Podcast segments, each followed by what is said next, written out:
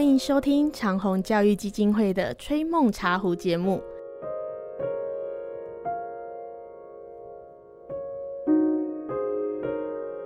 各位小朋友、大朋友，欢迎收听我们《吹梦茶壶》的节目。我们今天一样邀请到我们两位最可爱、最聪明的小茶人，有我们的佩文，大家好，欢迎佩文，还有欢迎我们的生慧。Hello，好，谢谢两位啊。那我们今天要跟各位分享的这个故事呢，是紧张中的诚意。我们以前跟各位介绍过这个故事，那我们稍微带着大家回顾一下啊。这故事啊，是说有一次啊，有一个叫上林竹安的茶人，这个人呢也不是一般人哦，他是后来啊被全日本尊称为啊日本宇治茶的始祖啊，这个上林竹安。那么他特地邀请这个千利休到家里面来进行一场茶会，而当时千利休已经是天下闻名的大茶人喽。哦，所以呢，上林竹安呢邀请千利休还有他的弟子们来的时候呢，其实心里面呢是很兴奋的。哦，那千利休带着弟子们来，上林竹安非常非常的高兴，很热情的招待他们。但是在这个点茶的过程中啊，也不知道他是太高兴还是太紧张啊，他不小心。哦，茶一会儿茶勺掉在地上了，一会儿又撞倒了，碰倒了这个茶筅呢。啊那对于一般的茶道观念来认识说啊，茶道是要表现的流畅，要和谐完美的这个角度来说，哦，上林竹安呢，好像表现的嗯不是很及格哦。啊，那这过程里面，千利休的弟子们都看在眼里了，偷偷笑起来。可是只有千利休反应完全不一样哎，他十分感慨的说：“哇！”这真是全日本第一的点茶呀！哦，我们在之前讲这个故事的时候，我们就提过一些问题了啊。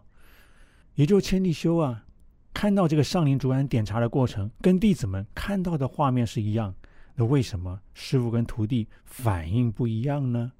那么千利休这么回答呀，弟子们后来也问老师了，老师奇怪了，他的过程啊、都出了一些差错了，怎么会说他是第一呢？千利休啊，这时候跟弟子们说：“上林竹安他不是为了来表演、来炫耀他的点茶手法才邀请我的，他只是想要好好的用一碗茶来招待客人。所以他在准备的过程里面，他只是一心一意的想好好的怎么来准备，没有分心去留意那些错误的。哦，我敬佩的就是这个哦，全副身心投入的诚心诚意呀、啊，这是这个紧张中的诚意。我们在之前跟各位介绍，它一个大意是这样子。那我们接着就请我们的生会来谈一谈。你听完这个故事之后，你有什么想法呢？因为千利休他是一样在日本是很厉害的茶人，然后上林子安遇到千利休，难免会有点紧张，因为我觉得他有可能是他的偶像，所以遇到偶像的时候当然会有点紧张，但是他也是努力的把他的最好留给他，只是虽然在过程中有点失误，但是他还是尽可能完成它，没有逃避，就是遇到一些重要的事情，大家难免会有一些紧张。可是你可以不要把它想那么困难，就是放轻松。虽然很困难，但是你只要尽努力，百分之百的完成它，那就是你有努力过，就不要太懊恼，下次再做一次就会更好。然后，如果大家会紧张的话，可以试着去先想想那个场景，然后一直去想，一直去想，让自己完全的投入在那个地方的感觉上。有可能你下次做的时候会更完美的呈现出来。哇，我我听生会讲这一大段的声音，其实是很紧张的，不像你啊。有他很勇敢的表达出来，哎，对对对，这就是紧张中的诚意嘛。啊，是很有诚意了哈。嗯，我那个我觉得紧张有分为两种，哦，哪两种？就一种是他就他没有做好，就他没有准备嘛，所以就很紧张哦，因为我都没有努力，所以可能会出错。那另一种紧张是，就是他很认真的准备，就是他想要把这个事呈现的很完美，所以他就会很紧张自己会不会做错，结果这样反而会就就走一步可能错一步这样。哦，配文的意思就是说两种，第一种就是没准备啊，没准备，根本不当一回事了。嗯，第二种太在乎了，因为真把它当一回事了。哦，那其实在这故事里面，其实大概竹安就是这种情况。佩文讲第二种了，他确实因为要邀请到这么难请的人，心里面一定是很开心、很在乎、很把它当一回事，所以当然这过程里面啊，我们认为都会有一些紧张的情况产生，这个很正常的了哦。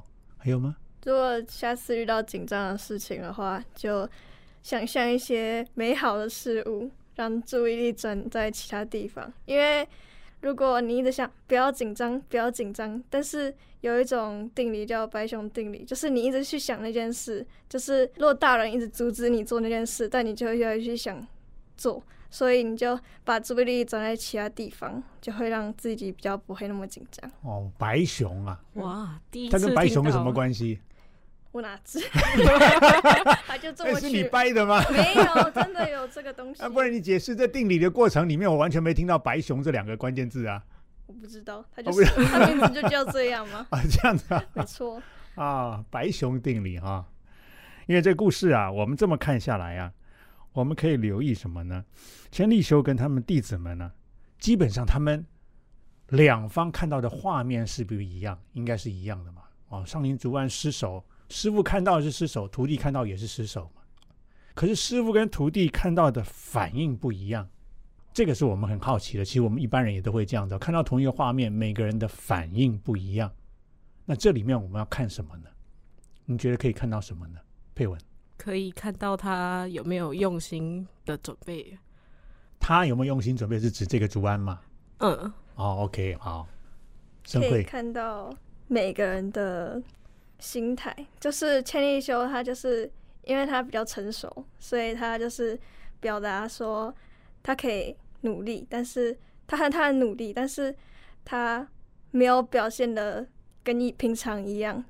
就是他心态可以调整，但是他等一下你你这边用了太多代名词“他”了，到底这个几个“他”好像不同人，我听，起来你是谁呢？我宕机你了。会不会重新再再整理一下？那，我知道你这边有话想说，但是这几个人你糊在一起，你要把代名词啊换成人名，我们哦才能了解你到底想说谁。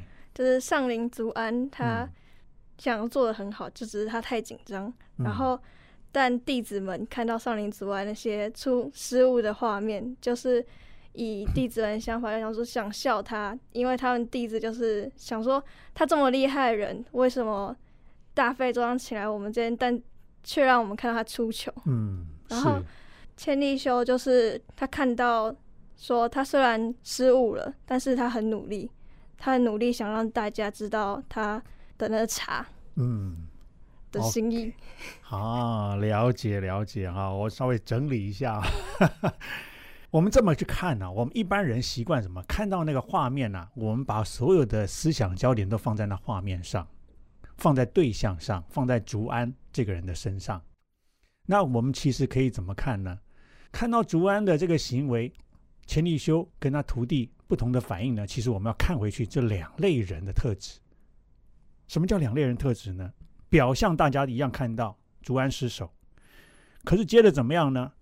徒弟们只看到竹安失手，没看到其他的了。千利休看到失手背后的东西，也就竹安来招待的这个本质，那个诚心诚意，这是师徒之间的差距了。而我们一般在学东西很容易，一开始一定从技术性的表象东西来学，那我们认为那个东西就停留在那个层次了。其实这是很可惜的。也就千利休这些徒弟只看技术面，所以人家请我们去吃茶会了，看到哎呀对方技术出差错了，好偷笑了。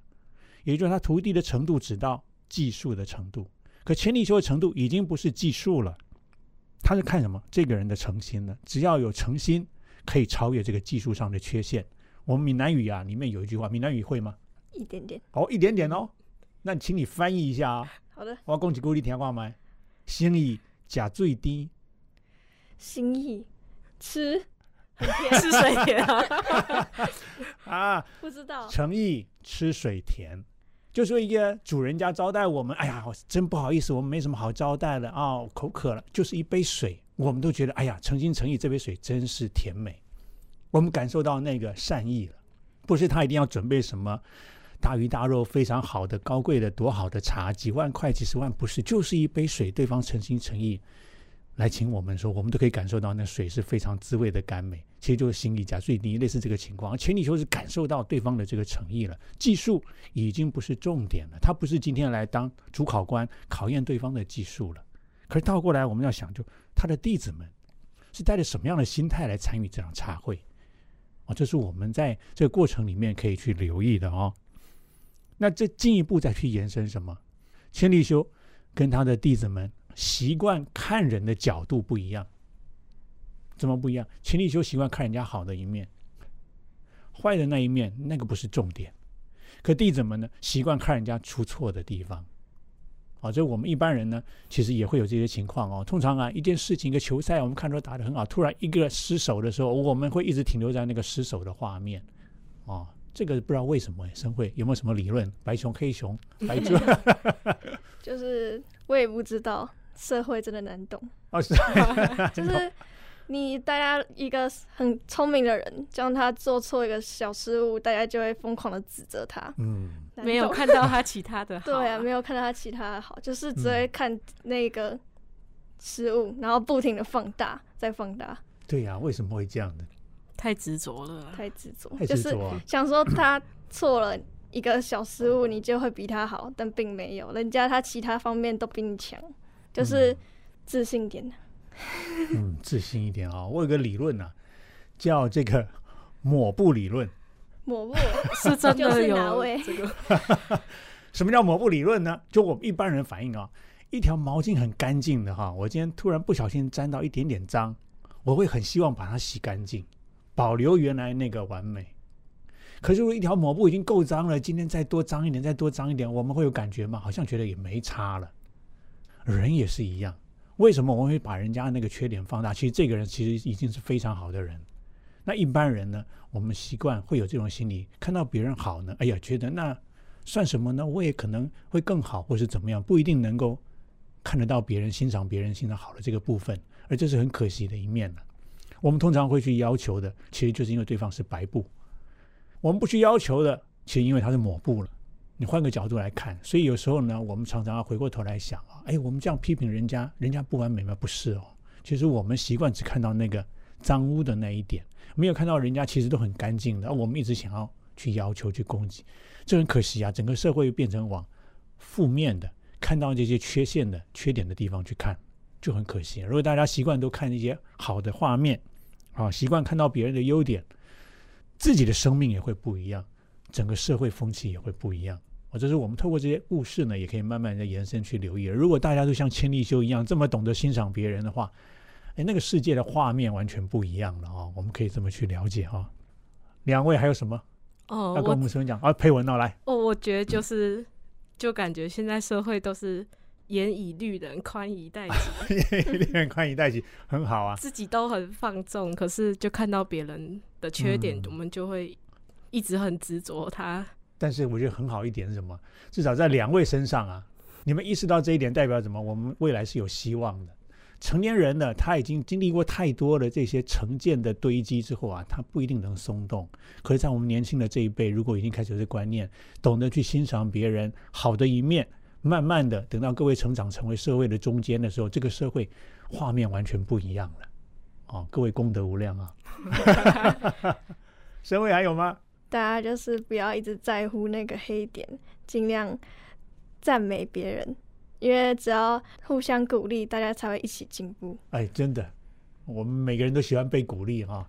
其实不止两位啊喜欢被鼓励啊，我们执行长、你们的老师啊也需要被鼓励，知道吗？哦，我们常觉得学生需要被老师鼓励，其实我们倒过来想，老师也需要学生的鼓励啊。